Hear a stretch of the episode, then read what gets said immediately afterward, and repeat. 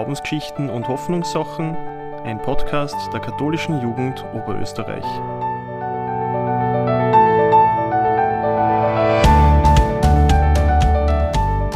Hallo und herzlich willkommen zu Glaubensgeschichten und Hoffnungssachen, ein Podcast der katholischen Jugend Oberösterreich zu verschiedenen Themen zu Glaube und Hoffnung. In Vorbereitung auf Ostern haben wir uns vorgenommen, die einzelnen Tage der Karwoche näher zu beleuchten und wollen uns theologisch, psychologisch und auch gesellschaftlich mit ihnen auseinandersetzen. Dazu darf ich sehr herzlich drei Gäste begrüßen. Irene Hus ist Betriebsseelsorgerin in Braunau, Feuerwehrseelsorgerin und als Feuerwehrfrau tätig. Julia Stöger hat Psychologie an der Universität Graz studiert und ist im Bereich Coaching und Training tätig. Vitus Klierer hat Theologie in Linz und Tübingen studiert, ist Chorherr im Stift Schlegel und Jugendseelsorger der Diözese Linz.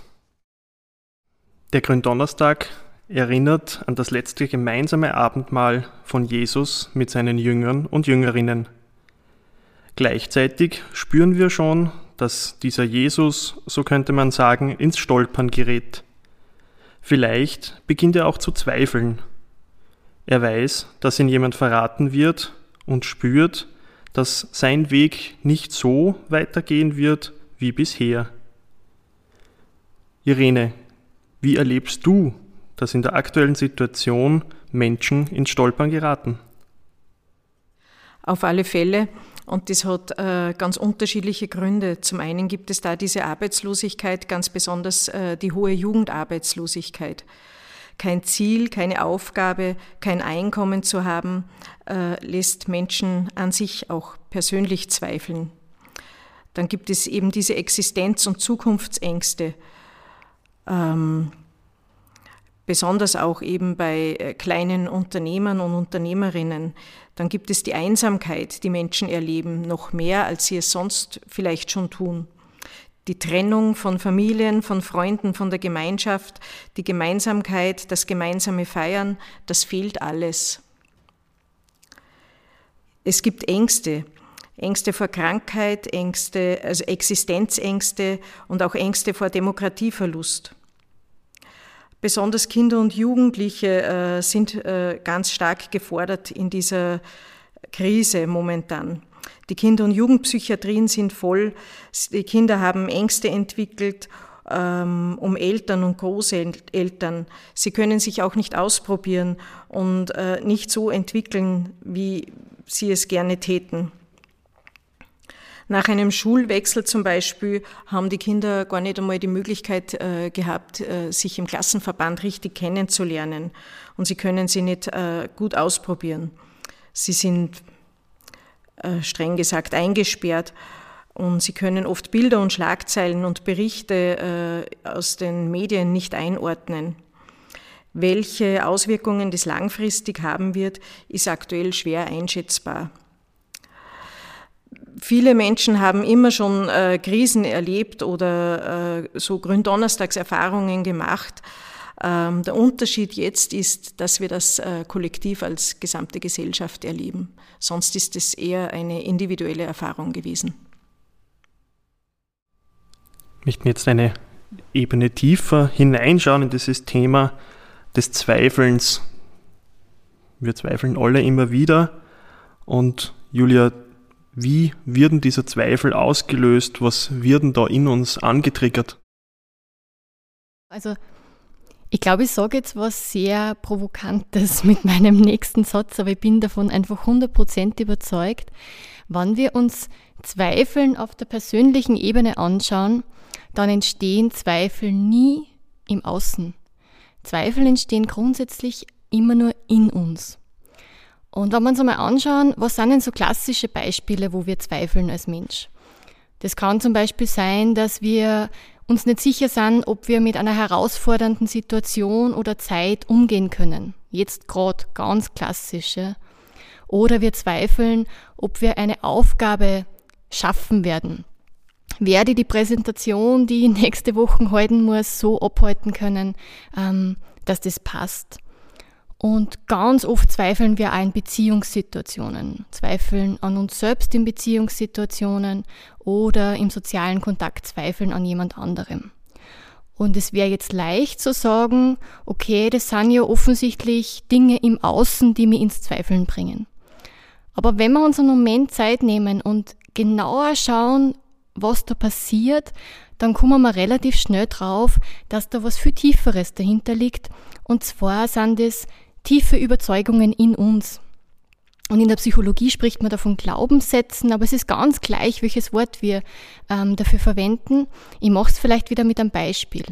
Also man könnte jetzt sagen, ich zweifle daran, ob ich eine schwierige Situation oder Lage meistern könnte, aber dahinter steckt vielleicht mein Glaubenssatz, ich bin nicht stark genug. Oder ihr könnt sagen, ich bin mir nicht sicher, ob ich diese Präsentation meistern werde und vielleicht steckt dahinter mein innerer Glaubenssatz, ich bin nicht gut genug. Und in Beziehungsthemen ist es ganz oft so, dass wir daran zweifeln, ob wir selbst liebenswert genug sind.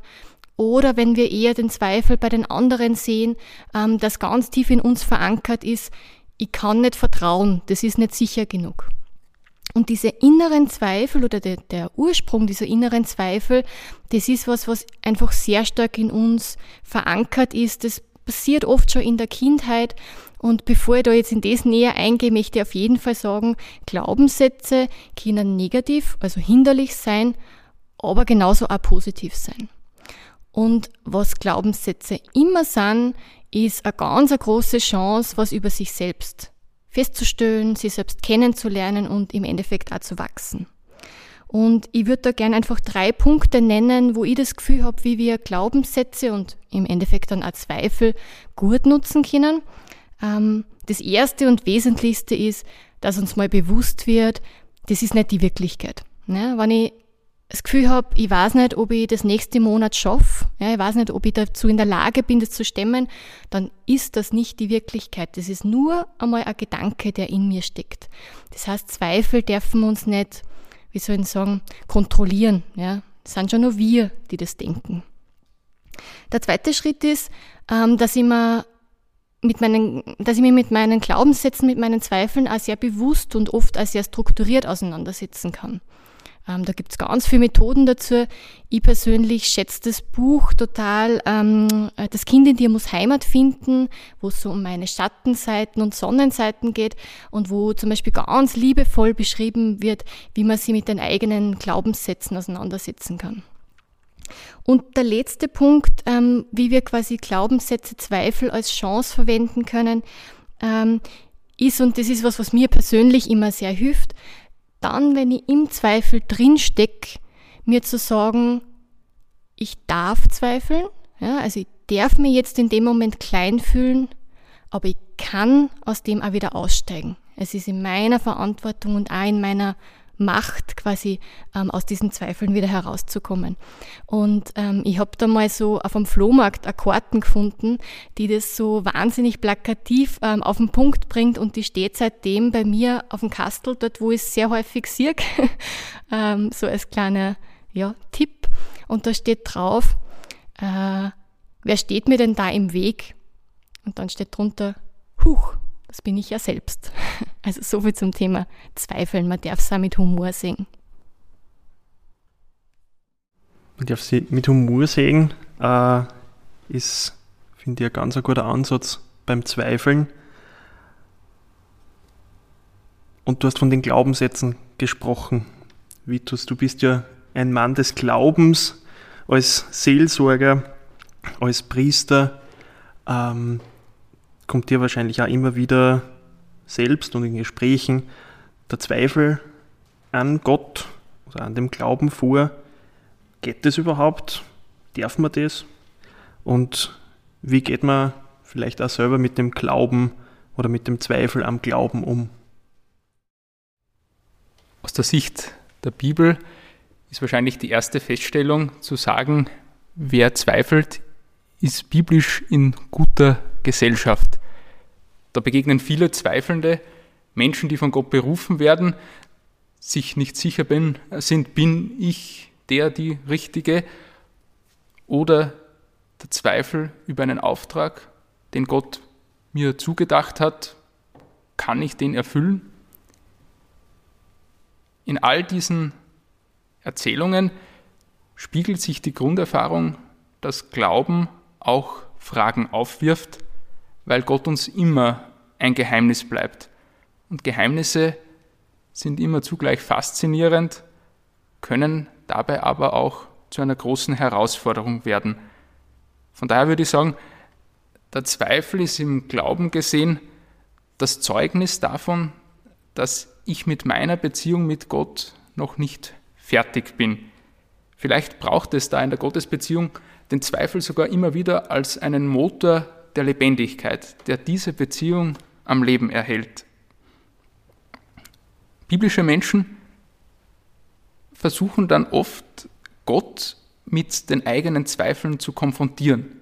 Ja, vielleicht sogar mit ihm darüber zu streiten, ihn anzuklagen. Auf jeden Fall bleiben sie mit Gott im Gebet, darüber im Gespräch.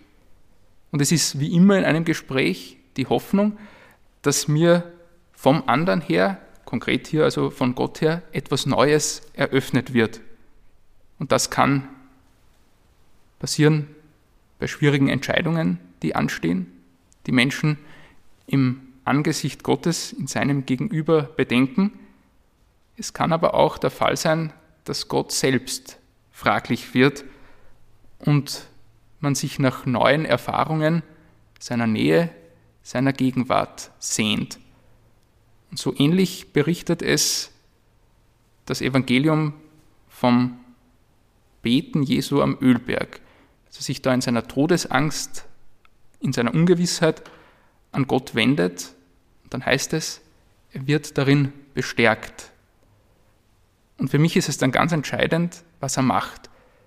Er lässt sich nicht einfach festnehmen, sondern die Evangelisten schildern, er steht auf und geht dem Ereignis sozusagen aktiv entgegen. Wir sind jetzt schon fast am Ende dieser Folge.